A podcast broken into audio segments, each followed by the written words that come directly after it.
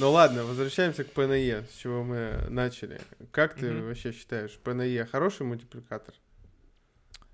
Ну, что значит хорош, что значит плохой мультипликатор? Но можно на основании ПНЕ решить э, покупать э, какую-либо бумагу и цену или нет? Ну смотри, главное преимущество мультипликатора PNE э, то, Он что понятный. он он понятный, его поймет любой человек, который приходит на рынок во всех курсах по обучению инвестициям. Можно первым встретить фундаменталь... фундамен- в рамках фундаментального анализа мультипликатор PNE, и он как бы тебе говорит, что вот есть компания, которая приносит э, 100 рублей прибыли и стоит 1000 рублей, и есть компания, которая приносит 50 рублей и стоит также 1000 рублей. Зачем тебе покупать компанию, которая Ну, приносит одной- меньше денег? У одной ПНЕ 10, Мгм. а у а у другой, другой 20. 20. Да. Да, и как бы первое дешевле. В чем ошибка такого подхода? Кстати, не многие начинающие инвесторы понимают, почему э, компания с низким э, ПНЕ может быть на самом деле вовсе не дешевой. Мгм. Потому что если мы, например, начнем рассматривать э, показатели прибыли в динамике, и у нас может оказаться так, что через 5 лет прибыль компании первой так и останется 100 рублей, а прибыль компании второй вырастет, например, до 200 рублей. Мгм. И получится, что э, ПНЕ к прибыли через 5 лет у первой компании 10, 10, да. а у другой компании всего лишь 5. И на самом деле у тебя дешевле компания вторая, которая сейчас вроде бы стоит дороже, Мгм. но если включить в модель ее оценки будущий рост, то она стоит на самом деле дешевле. Мгм. И вот сделать этот шаг вперед в анализе компаний и не просто смотреть текущие мультипликаторы, это может быть э, очень важно при оценке компании. То есть э, надо учитывать не только значение мультипликатора по НАЕ, но и ожидаемые темпы роста бизнеса. А Потом, если ты анализируешь все-таки компании по текущему ПНЕ, ты должен себе задать вопрос, а почему компания стоит так дешево? Э, То есть, если у нее низкий мультипликатор, скорее всего, он не просто так низкий. Ну да. Яр- да, яркий пример тому это Сургутнефтегаз, Хм. компания российского нефтегазового сектора. Который дешевле всех вообще своих э, Да, конкурентов. которая стоит дешевле всех не только, наверное, России, но и Да. в мире. практически во всем мире. А, после... Ее мультипликатор по НАЕ к прибыли 2018 года составляет 2. А, то есть, То есть, грубо идее- говоря, она сама себя может купить за два года. да, и, по идее, ты можешь инвестировать и окупить все за 2 или там за 3 года, если прибыль, Мгм. например, снизится. Но дело в том, что а, корпоративное управление в Сургутнефтегазе очень непрозрачное. Дивиденды они платят маленькие. А, Если прибыль компании растет, э, дивиденды на обыкновенные акции не увеличиваются. И, соответственно, покупая долю в компании, ты не покупаешь долю в ее прибыли. Ты вообще не знаешь, какие у тебя будут выплаты и будут ли. И именно поэтому такая компания, как Сургутнефтегаз, стоит э, дешево по мультипликаторам. И классический пример есть компания Novatec. Ее часто приводят, когда хотят показать, что высокий мультипликатор по НАЕ это вовсе не обязательно дорогая компания, Мгм. Потому что Novatec стоил э, как бы дорого. два раза меньше, по-моему, стоил э, пару лет назад. Насколько он там? Почти на 100% он поднялся. Да, и при этом в 2015 году у него э, по НАЕ был 24, и он всегда дорого был Ага. оценен по мультипликаторам. В 2008 году он также дорого стоил, но при этом у компании было множество проектов, главный из которых это завод СПГ. Ямал СПГ по производству жи- сжиженного природного газа, и э, в оценку компании просто включался ожидаемый темп просто прибыли. Мгм. И сейчас, даже несмотря на то, что в последний год акции Новотека упали, потому что цена на газ в Европе и в мире снизилась, они все равно с 2015 года, ну вот к текущему апрелю 2020 года показывают доходность 89%, тогда как э, 89. акции 89, тогда как акции Сургут нефтегаза, который вроде бы всегда стоил дешево, они показали за этот же период доходность всего лишь 8%. Это яркий пример того, что выбирая отдельные компании, вовсе не, обяза- не обязательно компании с низким ПНЕ покажут э, доходность больше, чем с высоким. Слушай, К сожалению, об этом многие не предупреждают, когда рассказывают. вот смотри, вот у меня сразу появился вопрос. Вот представь, я вот такой сейчас послушаю тебя и подумаю, ага, ну и соберу я 5-10 компаний с низким ПНЕ, вот как э, Сургутнефтегаз, например, и буду сидеть, э, ждать э, хороших новостей, что... Вот, например, Сургутнефтегаз решил э, выплач- выплачивать высокие дивиденды. Представляешь, как, как акции все-таки возрастут эти? Ну, Да, то есть но- такой портфель с э, компаниями с низким ПНЕ, он вообще... это хороший план инвестирования?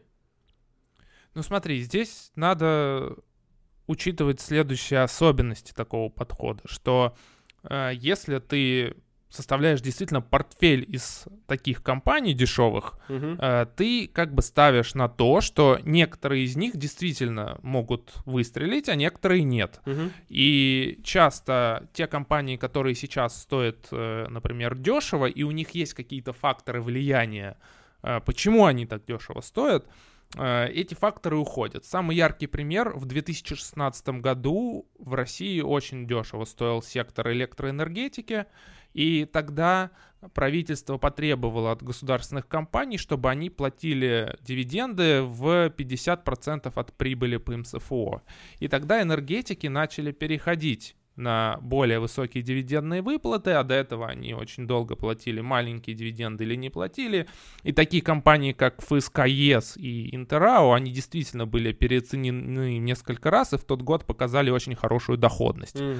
А, Но опять же, здесь сработал фактор какой-то а, внешний, э, внешний фактор, который он в- раньше влиял на оценку компании, а сейчас перестал влиять на оценку компании. А, Если А смотреть на... исторически по миру? Если смотреть на исторические тесты этой стратегии, бэк-тесты, как раз, кстати, очень часто говорят про мультипликатор ПНЕ, но совершенно не говорят о том, как исторически он Мгм. работал. Есть исследования, которые э, проводились на американском рынке акций по тому, какую дополнительную доходность можно было получить, инвестируя в дешевые компании. Одна из самых известных книг, посвященная этой теме, это «Акции для долгосрочного инвестирования» Джереми Сайгела, считается одной из классических э, компаний. Я вижу у тебя ее нету, она есть у меня. Вот, э, на русский язык она не переведена, а очень жаль. Возможно, кстати, нам стоит ее перевести хотя бы частями, самыми интересными фрагментами. Ага. Там одна из глав посвящена как раз бэктестам различных стратегий, в том числе и покупке компаний дешевых по мультипликатору Price to Earnings. Ага. А, Конкретное исследование заключалось в том, что Сайгел взял а, все компании американского рынка, индекса S&P 500, американского рынка, и разделил их на пять категорий. Первая категория — это компании, которые имели наибольший коэффициент ПНЕ, и так, дальше он А с какого спускался, года дальше. еще раз? С 1957 года он проводил этот бэктест, и главным результатом этого теста было то, что компании с более высоким мультипликатором, то есть как бы те компании, которые долго оценены, они дорого оценены, они показали доходность ниже, чем те компании, которые оценивали, оценивались дешево. На, на всем 20%. сроке. Правильно я тебя понимаю? Да, но А. он каждый год пересматривал этот портфель. То есть это не так, что ты в 57 году купил компании и И держал их вот до самого... В 2012 году заканчивалось исследование. А. То есть ежегодно он ребалансировал портфель, то есть э, убирал те компании, которые, например, сильно вырастали или наоборот банкротились, исчезали. и добавлял туда новые компании. И получилось так, что с 57 по 2012 год среднегодовая доходность э, наиболее дешевых компаний по мультипликатору, она оказалась действительно выше, чем mm.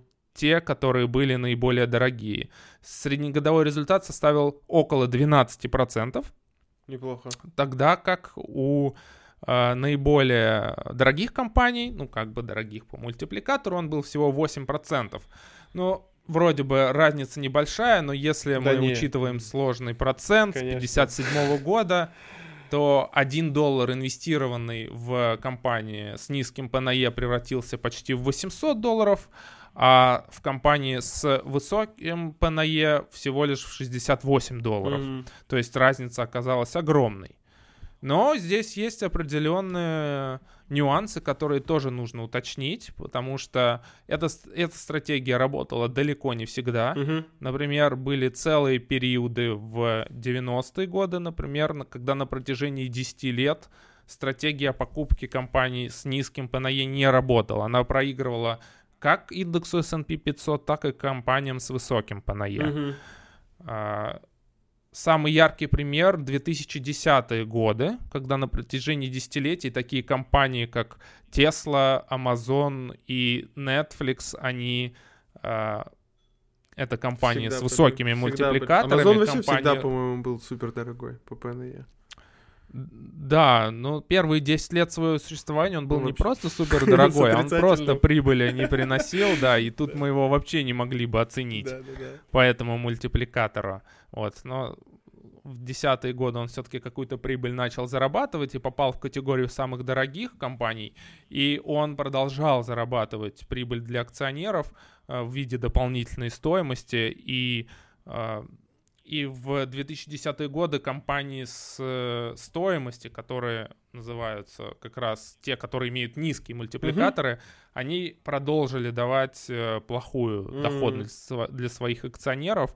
Поэтому э, даже если ты инвестируешь в группу компаний с низким ПНЕ как класс, то вовсе не обязательно ты получишь доходность лучше рынка даже на горизонте в 10 лет. Тебе Нет, для этого нужно будет подождать ну, хотя бы 30 лет, наверное. Ну, то есть... Я не уверен, что люди готовы к тому, что им придется ждать несколько десятилетий. Поэтому принимать решение об инвестировании исключительно на мультипликаторе ПНЕ может быть немножечко абсурдным. Ну тут, э, возвращаясь к твоему первому пункту, что в принципе надо смотреть на будущее. Какие планы по по прибыли, по выручке у компании, хотя бы на ближайшее будущее. Да, то есть надо рассматривать показатели в динамике. Да, да, Одним да, да, из да. первых, кто предложил такой подход, был Питер Линч, инвестор очень известный. Книги «Как переиграть Уолл-стрит» он как раз и говорит о том, что нужно, чтобы твои инвестиции были успешными, нужно, чтобы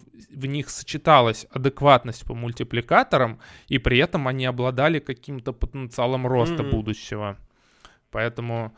А, и, кстати, вот э, если посмотреть, в принципе, успе историю успешных value инвесторов, в основном это как раз были люди, которые э, ставили на сочетание адекватности и будущего роста, перспектив развития бизнеса.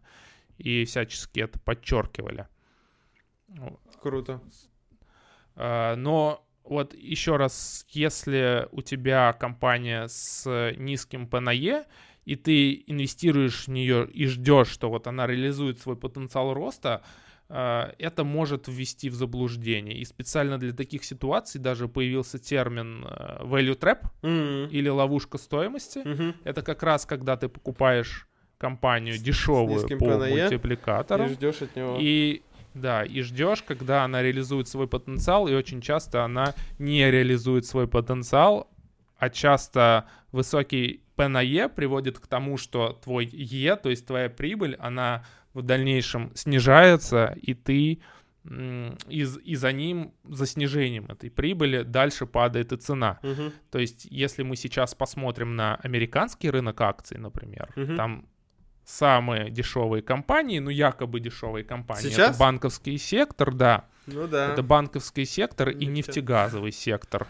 Как раз потому, что в ближайший год они, скорее всего, покажут наибольшее падение стоимости. И если ты оцениваешь, например, американский рынок в целом по мультипликатору по НАЕ, то если ты возьмешь прибыль за 2020 год, то мультипликатор этот может казаться адекватным. То есть он э, оценивается, да, даже можно сказать, что исторически дешевым. Он оценивается в 14-15 своих прибылей за 2020 год. Но поскольку сейчас американская экономика входит в кризис и, скорее всего, прибыль компании упадет, угу. нужно оценивать не по историческому какому-то значению, а, наверное, по значениям в будущие 12 месяцев. И если мы учтем в прогнозах, что прибыль в ближайший год компании упадет на 10-15%, то может оказаться так, что рынок стоит даже дорого. Он стоит 19 своих прибылей в ближайший год, угу. что сравнимо с тем же показателем, который был на историческом максимуме в феврале у американских компаний.